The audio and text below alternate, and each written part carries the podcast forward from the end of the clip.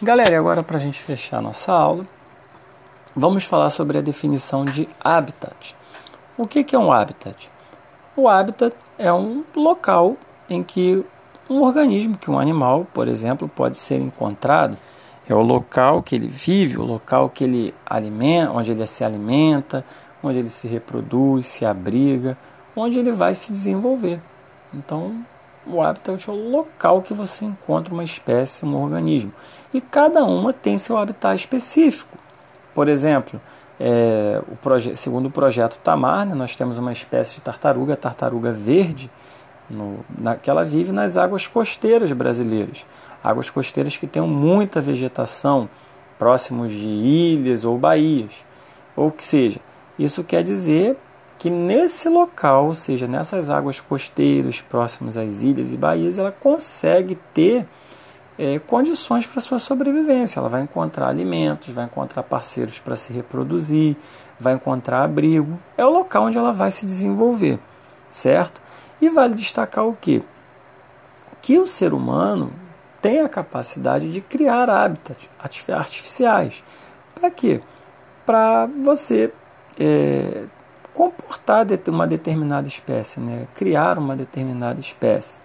É, por exemplo, um hábitat artificial é um, um tanque para criação de peixe.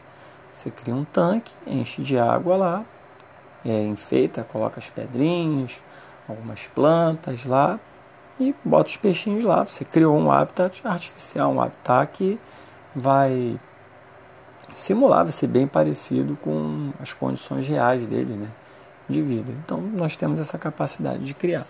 O problema, a questão é que a gente tem que ter muita atenção, é que os ecossistemas, gente, você encontra uma, uma relação muito delicada entre as espécies.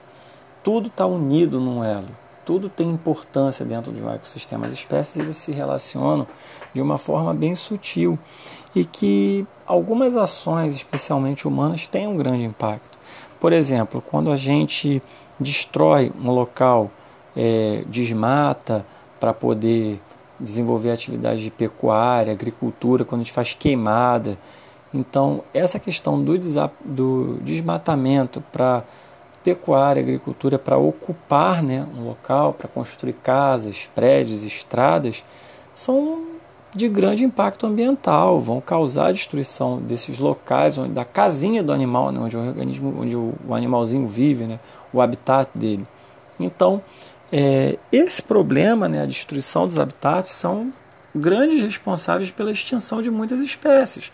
A espécie ela perdeu o local onde ela encontra os parceiros reprodutivos, o local onde ela se alimenta, onde ela se abriga. Então, e aí? Vai para onde? Ali era o lugar ideal para ela. Então, ela vai entrar em processo de extinção, vai começar a morrer. Então, é necessário que a gente crie uma consciência para poder proteger os habitats dos animais e não destruir minimizar ao máximo o impacto. Porque, como eu falei, os seres vivos eles se relacionam e está tudo de uma, ligado de uma forma muito delicada. O equilíbrio é muito singelo. Por exemplo, é, na apostila de vocês traz um exemplo do cuchio preto, que é um primata, um macaquinho que vive lá nas florestas do Pará e do Maranhão. E que vamos analisar só alguns exemplos das relações deles dele com outras espécies. Ele geralmente vive em bando de 30 indivíduos, né? só andam em bandos.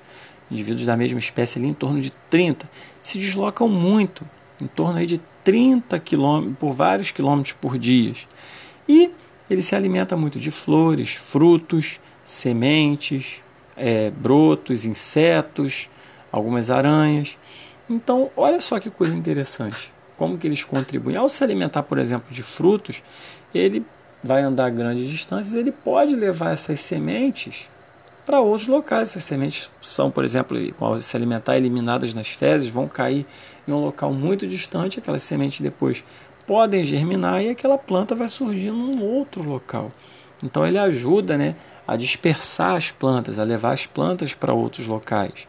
É, por exemplo, quando tem pouco alimento disponível, Estou numa área que tá, eles chegam numa área que tem pouca comida. Eles vão se dividir em grupos menores. Para quê? Para diminuir a competição por comida entre eles, porque ninguém quer ficar com fome. Então, é, eles vão competir por comida, só que eles se dividem em pequenos grupos para diminuir essa competição. Eles se deslocam com muita rapidez, são ágeis, conseguem fugir de predadores como serpentes, onças. Então, assim, veja a importância desses animais. Como que, por exemplo, uma determinada espécie de planta pode depender dele, porque ele vai se alimentar daquela planta, ele vai levar essa semente para um outro lugar onde essa semente vai germinar, essa planta vai se reproduzir, vai nascer em um outro local. Imagina se esse macaquinho fosse extinto, como que seria para essa planta? Iria prejudicar muito a reprodução dela. Estão entendendo? Um outro exemplo também que eu quero citar para vocês, que a gente vai falar muito aí durante o bimestre, é a questão da cadeia alimentar. A cadeia alimentar ela tem uma grande importância dentro do ecossistema, ela traz o equilíbrio. Então, o que é uma cadeia alimentar? é uma sequência que você vai ter de seres vivos e que um serve de alimento para o outro.